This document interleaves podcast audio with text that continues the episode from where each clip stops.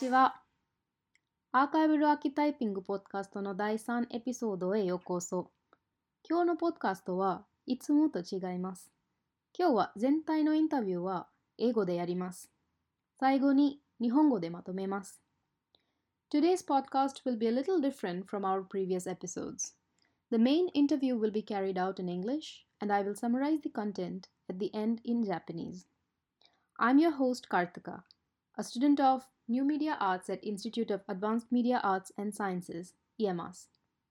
Our institute is located in Japan, Gifu Prefecture, Ogaki City. People from different backgrounds come here and carry out some interesting research relating to technology, art, science, community, etc. One of the projects we have is archival archetyping. In this project, we try to understand art, ways of archiving art using technology or artificial intelligence through discussions and workshops. We at Archival Archetyping are planning to hold an exhibition starting from 24th December this year. This podcast will be a limited podcast leading to that exhibition. In each episode, I will be interviewing the members of Archival Archetyping project regarding the exhibition and their creations or ideas and artworks for the exhibition. Today's guest is Ko Hoka from Taiwan, who is currently a student at EMS. Hello, Hoka. Welcome to today's podcast. Hi, konnichiwa. Konnichiwa. Uh, first, I would like to start with your introduction. So, could you tell us your journey till EMS? Okay. Um, I was studying in University of Arts London in Master Illustration, and after grade J, I was working as a fashion designer Mm-hmm. Then I was turned to my career life into the DVJ performance. Mm-hmm. So I started to do the electronic music. And then last year I went to Tokyo to go to the language school. Mm-hmm. And this year I was went to Yamas. Okay. Okay. So it's like you have been trying a lot of things like visual arts and now you're going more towards music. Is that right? Ah, yes. Okay. And uh, in IAMAS, what exactly is your research or like what are you doing? And also, what are you doing in archival archetyping, if you could? Okay, um, now I was doing a project called uh, Time to Say Goodbye. Mm-hmm. And the project will ask like 366 people Hmm. to record a sentence. And the sentence is basic on the present themselves to record a sentence to the people that to themselves like they if, thinking if they're gonna pass away soon. Mm-hmm. and then I was choosing the Google's. They have Magenta thing, and they Mhm. develop a software called Tone Transfer. Mm-hmm. And I asked people to record on the tone transfer, and they can transfer it into four instruments. Okay. So, uh, so your project is based on so people are supposed to record a message to themselves, imagining a situation of if they would die, what would they say to themselves? Uh, yeah, exactly. So, not to the world. The message is not towards the world or something, but to their own selves. Is it? Yes. Mm-mm. And uh, so, tone transfer. Can you tell us more about tone transfer? What is it? I think. Mm. Okay, it's like uh, they're being learning machine learning, Mhm. and the different from the my you usually use like electronics music software, Mm-hmm. and they can also change the melody into the MIDI note. Mm-hmm. but like it will lose a lot of detail. Mm-hmm. So the tone transfer try to keep the volume and the pitch Mm-hmm. at the same time. Mm-hmm. So it will keep the quality as possible as your original voice. Mm-hmm. Okay, okay. So, what are the four different kinds of instruments that you can Um, use in tone transfer? They have violin, trumpet, saxophone, flute. Okay. So, how is it? Do you upload a music or do you say, you, do you record yourself? Oh, you can record in 15 seconds. Okay. So, Then the trans- maximum level is 15 seconds? Mm, yes. Okay. So 15 seconds, you record your voice or any other instrument or whatever, and try to convert it or transfer the tone into these four, one of these four. Uh, instruments. Yes. Okay. So can you do all the instruments like together, or is it just like one instrument at a time? Uh, it's one instrument at one time. Okay. But you can download all of them, then mix by yourself. Hmm. Okay, okay, okay. So you can make your own music production without actually having an instrument. Yes, Oh, exactly. okay. You said that uh, you're going to interview 366 people. Is there a reason for that uh, number? Oh yes, um, because I want to find the people in different birthday, Mm-hmm. and all of them will come together to link one year. Oh, okay. So Okay. the concept is like the time is like uh, keep going, Mm-hmm. and every day people give a burst and people passed away. Mm-hmm. So the life and death is actually linked together. Mm-hmm. Mm-hmm. Okay. So, so all the 366 people will be like 366 days Yes. of a year. Yes.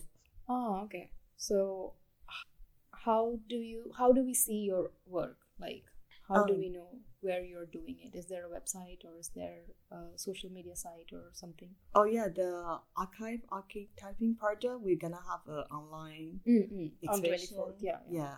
So on the twenty first, it will be published online, Mm-hmm. and so far it could it could unfinished. So I Mm. will just put the people I already interviewed, Okay. and you can search their video by the date Okay. of their birthday. Mm-hmm. So, which means that out of the 366 people, you might have only completed a few, let's say 50 or 60, or I don't know the number, but Mm, maybe. Mm. okay.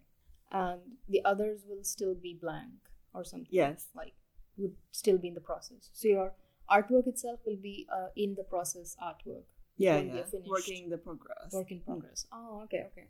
So, but from 24th onwards, it will be up and people can check it every day if they want. Yes. Like, you know, how many you uploaded or something like that. Yes, exactly. Okay. So, would you be updating them or something? Like, uh, today I uploaded two and January 6th and January 8th is already uploaded or something like that? Yeah, I should like publish some like the latest post and Mm, the date of the birth. mm. Or will there be a list of what all dates are already published and what all dates are not published?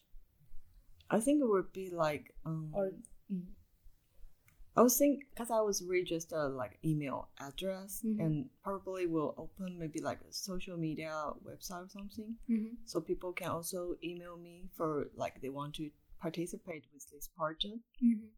So probably maybe on Facebook or Twitter. So also can update with the, like the latest the latest Mhm. interview video. Mhm. there. Will like when we access your website, will we be able to see that oh, the number of dates, the number of uh, dates that are already filled, and the number of dates that are still to be filled? Mm. yeah yeah, yeah. So we'll oh okay. So you, by looking at your website, we will know which is already done, Yeah, which yeah. is not. which is available. Oh okay okay okay. Interesting. So is there a reason why you use tone transfer in particular? I mean, Oh, okay. Cause like um my previous project, I was using um like transfer the people sent. I was asking people to write a sentence Mhm. for the people who passed away in their life mm-hmm. and transfer into the Morse code.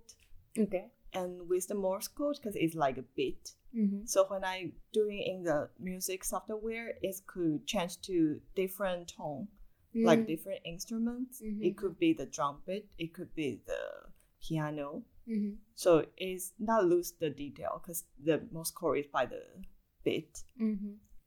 And then the, the reason I use the Morse code because Morse code they didn't use in the military area anymore. Mm-hmm.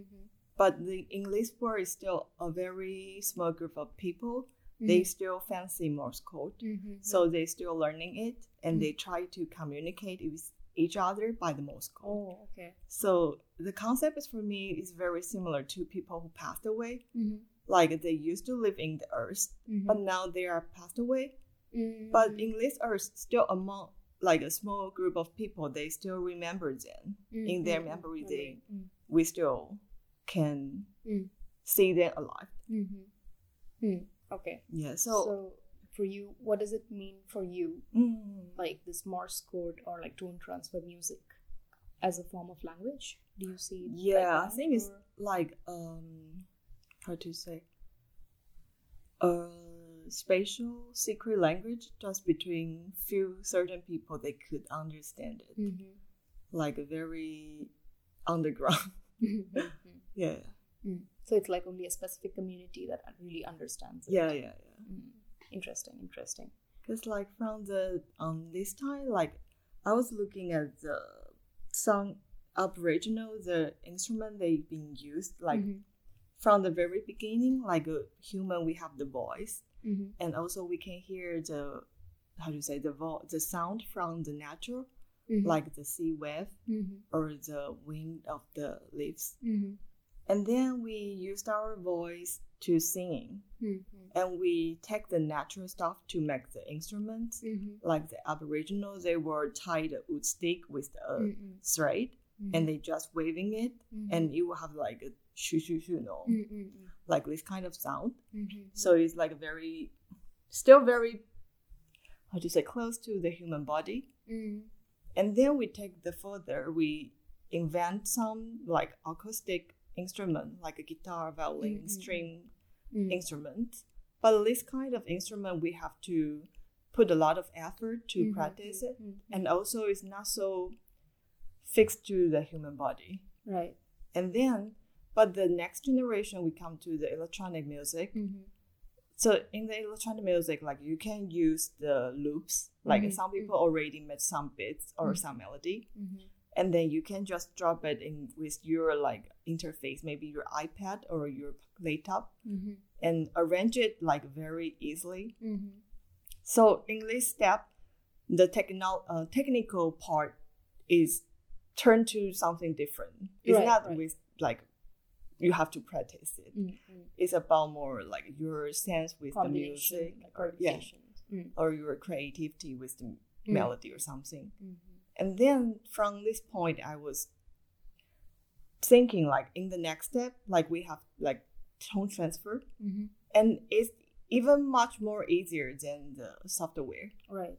We just record our voice Mhm. and we just transfer it to the instrument. Mhm. So it's kind of back to the very beginning of the natural. Mhm. We used our voice to singing. We Mhm. record the sound from the seaside. Mhm. Oh, okay, okay. But at the same time, there is also technology involved because of the tone transfer, machine learning, Yeah, and yeah, all of that. Oh, okay. So the more data it has, because it's using machine learning, I guess the more data it has, it keeps getting better or something. Yeah. Because it. Mm. Okay. Okay. Because even Amano, like we had the interview with Amano last time, last episode, and he he had used uh, tone transfer. Like we Mm. decided to use tone transfer because of uh, because you introduced it to us before, and he uses his own voice for beatboxing. Mm. So it does it actually sounds like an instrument. So it was very interesting that we are Yeah, it's using. kind of like Mhm. uh, what's the next? What kind of possibility with the future music? Maybe Mm-hmm. is also I want to discover. Hmm, interesting. But um, one thing I felt was like, um let's say with the origin of like you know the aboriginals and everybody, even if you do not have access to computers or anything, you can still make music. Mm. But for tone transfer, you will have you will need access to a laptop Mm. and that kind of a setup. Mm. So, do you think that is a limitation or something? I think for the young generation, probably not. Like they're born with the laptop. would you be interested in like do you code or like do you like to use machine learning yourself like do you create something yourself yeah, I want to like create a instrument like with training by my own voice. mm-hmm.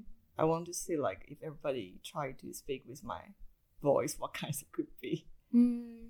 okay okay so would it be like you wouldn't be using words or just the voice like would you be using language or just music or sounds I haven't decided. Oh, and I need an a lot of technical support. uh, but it's an idea that's in the Yeah, yeah, process in your head yeah. Oh, interesting, interesting, interesting. Mm. Mm.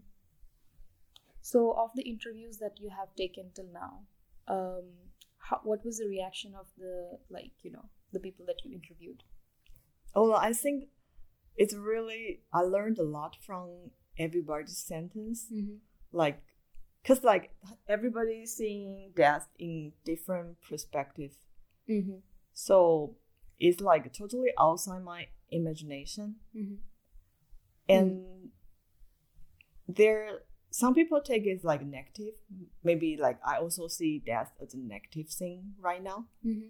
and some people say it's positive and Mm. some people say it's just like natural it's not good it's not bad Mm. and like one of my friends she's saying like uh, death is very natural so i was asked her like so what kind of funeral you imagine Mm. and she said i want i want i want to just play my favorite rock music or something and like uh, nobody need to attend it Oh, okay. yeah, yeah that's good Oh, interesting. kind of So yeah, so different people with different ideas of death. Yeah, what yeah. it means to them. yes Interesting. So uh, I'm interested in what really inspired you to start this project. Like, why are you doing this project? Oh, because this year I was went to a mountain climbing, Mm-hmm. and before we went to the mountain, I have a little bit car sick. Mm-hmm. So when we climbed in the mountain, I was going a little bit slower. So I have to like keep maybe 100 centimeter from the previous person, Mm-hmm.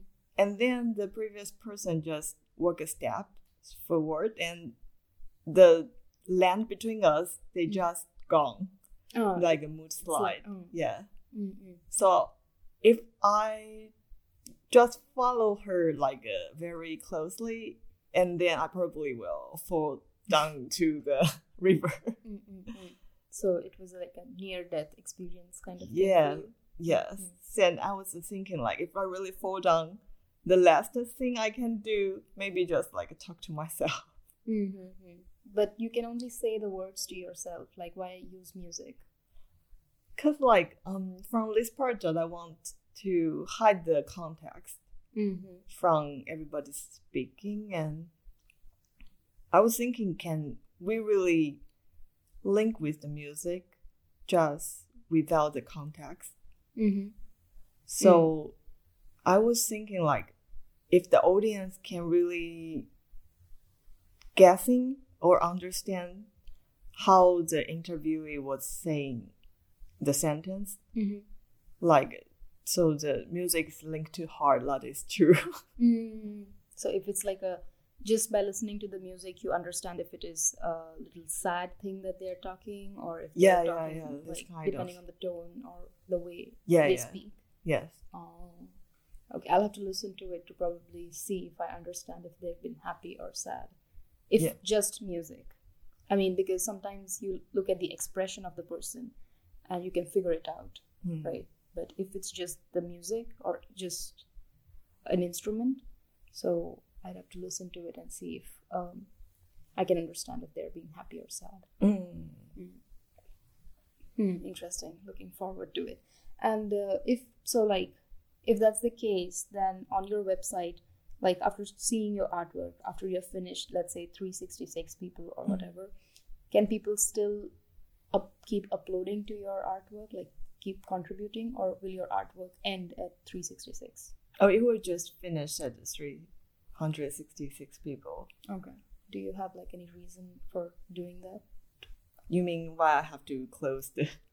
yeah because like because people can get inspired and i mean if this is something like they just want to put it out there in the universe that this is the last thing that i want to say to myself and just out there in the universe in the form of music Yeah, yeah, I was thinking like if they can still record the sentence for themselves, it was good.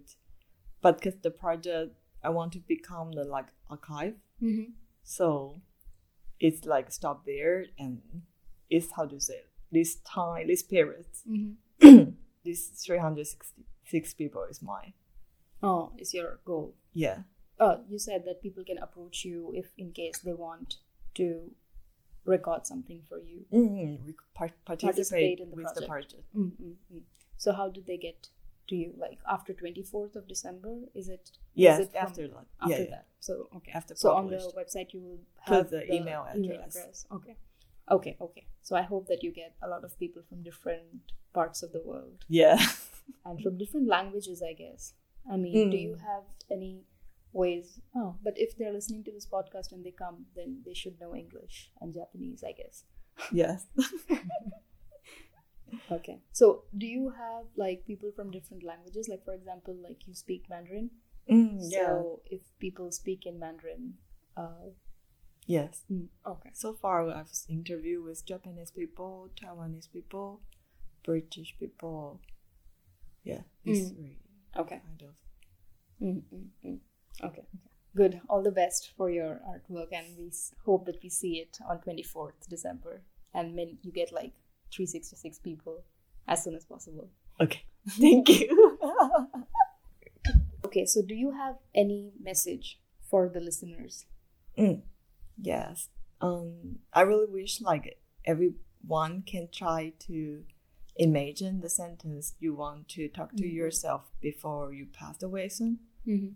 Like, I think it it will bring you some s- new idea, Mm-hmm. like how you see life and death. Mm-hmm. And also, if like anyone interested in this project, please go to my website and Mm. I have the contact On that.